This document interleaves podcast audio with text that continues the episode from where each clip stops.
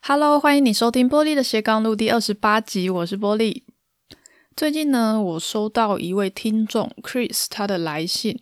他说他问了我一个问题哈，他说为什么他的计划常常失败，没办法完成呢？就感觉说每一次好不容易下定决心想好了一个计划，可是往往半途而废，搞到最后呢，对自己很失望，就觉得啊，我好像是一个没有毅力的鲁蛇这样。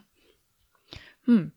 我觉得我是蛮理解他的感受啦，因为我自己以前就是这样的人，我每年都会买一本新的笔记本，写好几个新年的目标，可是又没有一年是真的完成的，我最后只留下好几本写了两三页就不写的那种空白的笔记本。可是隔年我还是想要再买一本新的，因为好像买了那个笔记本就好像一个宣誓，说 OK，我今年一定会完成我的目标。哦，但是最后还是没有完成，哦，就只剩下一堆的笔记本。那这几年，我觉得自己算是痛定思痛吧。我试过几个不同的方法，那最后我找到最有效的方法，就是透过定期的复盘，来确保自己的计划可以不断的随着你的执行情况来调整，那可以持续的往你的目标迭代成长。好，所以呢，在这一集我就想来跟你分享一下我的学习。准备好了吗？我们就开始喽。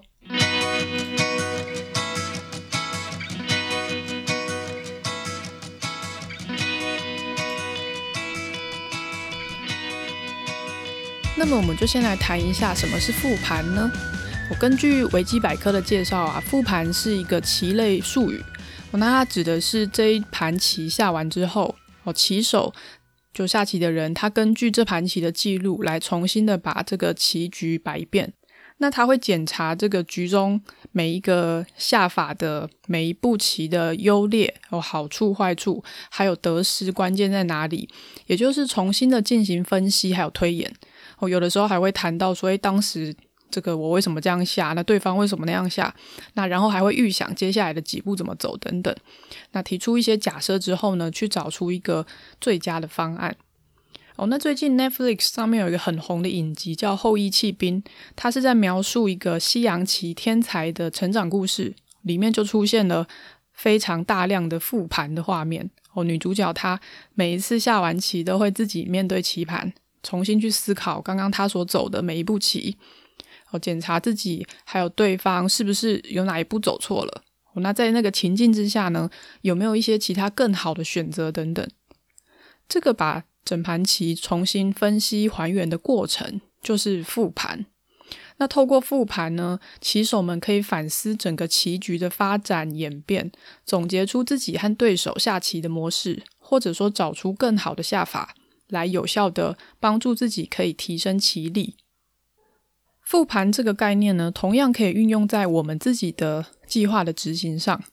哦，例如说，在你的计划开始执行之后，你一定会发现有一些地方和你原本想的不一样。哦，例如说，你原本规划呢，写一篇文章只需要两小时。可是实际写了之后，你发现其实要四个小时哦，那你可能就要思考啊，是不是我需要做计划的调整？我是不是改为每个每两个礼拜发一篇文章就好？我还是我还是想要每个礼拜发一篇，那我就早点起来写文章哦，争取更多的时间利用等等。那你的进度有可能会比你预期的目标更快或者更慢，而且你自己的身心状况也会调整，也会变化哦。所以呢，定期复盘可以帮助你因应你的情况来进行适当的计划的调整。那复盘的内容呢，我会建议你最好每天都要写哦，每天都要做这个回顾跟复盘，其实就是一个很类似于写日记的概念。那既然每天都要写，就不要有太大的压力，最好只就花个五分钟写，好，最多十分钟。而且为了方便起见呢，我是直接把内容写在我的 Google 的行事历里面哦，因为我是用 Google 行事历，就尽量不要去换软体，我就是用什么你就用什么写，一切都是越简单越好。因为重点是你要真的去写，而不是买笔记本 哦，或者是选一个很漂亮的软体哦，这些都不太重要。重点就是你要真的去写，把它写下来。哦，那你的内容呢，可以包含说，嗯，今天你完成了哪一些事情，他们用了多少时间？哦，把自己呢当天的状况回顾一下，你可以描述一下你这一天的心情、你的状况，然后做事情的一些状态等等。那你也可以想想，你原本的规划跟你刚刚这个描述的实际的状况，它是一样的吗？如果不一样的话，它的原因可能会是什么？那你要怎么去改善它？举例来说，呃，之前我就透过每周的回顾嘛，发现自己原本规划想要在晚上来写文章，哦，可是晚上对我来说是很难专心的。也许是因为一天已经太累了吧，哦，所以吃完饭就莫名其妙的想要躺着发懒，我没有办法写文章，就拿来追剧啊、划手机这样，所以发现我的写文章的时间会不够。哦，那我那时候发现这个问题之后呢，我就把时间的安排做了一些调整。我把写文章的时间排到早上，然后把晚上的时间留给看线上的课程，或者是简单的阅读一些书，这样子。第二点是我自己也发现，我在计划执行的过程中，最常遇到的状况其实是行程排得太满。然后事情就会做不完，做不完我就会感觉压力大，压力大就会想逃避，然后我就会忘记自己的目标是什么，我突然不知道为何而战，然后一切就突然放弃了这样。所以呢，透过写日记，把当天的状况记录下来，然后每个礼拜天检视一下你自己那个礼拜的状况，其实就可以发现说这个呃行程排太满的这个问题。哦，那一旦发现的问题，你就可以决定下个礼拜要怎么去调整。哦，或许是你可以留更多的空白时间给你自己哦，你可以安排跟重要的人见面等等。那这个每个礼拜去调整计划的动作啊，其实就是专案管理里面常见的迭代的概念。那什么是迭代呢？我今天有两个名词哦，刚刚讲完了复盘，现在来讲迭代。那迭代呢，指的是一个从比较模糊、比较粗略的概念，逐渐呢发展出详细内容的一个。渐进式的过程哦，也就是说，这一开始这件事情可能只有一个比较粗略的框架，可是随着时间发展，它慢慢的呃开展出当中更多的细节，那你也越来越能掌握整体的脉络的发展跟细节等等。那因为专案的成果它是一个独特的产出嘛，所以不会有两个专案呢，它是完全一样的。如果你想要一开始就可以精准的掌握这个专案的全貌，原本就是一件非常困难的事情。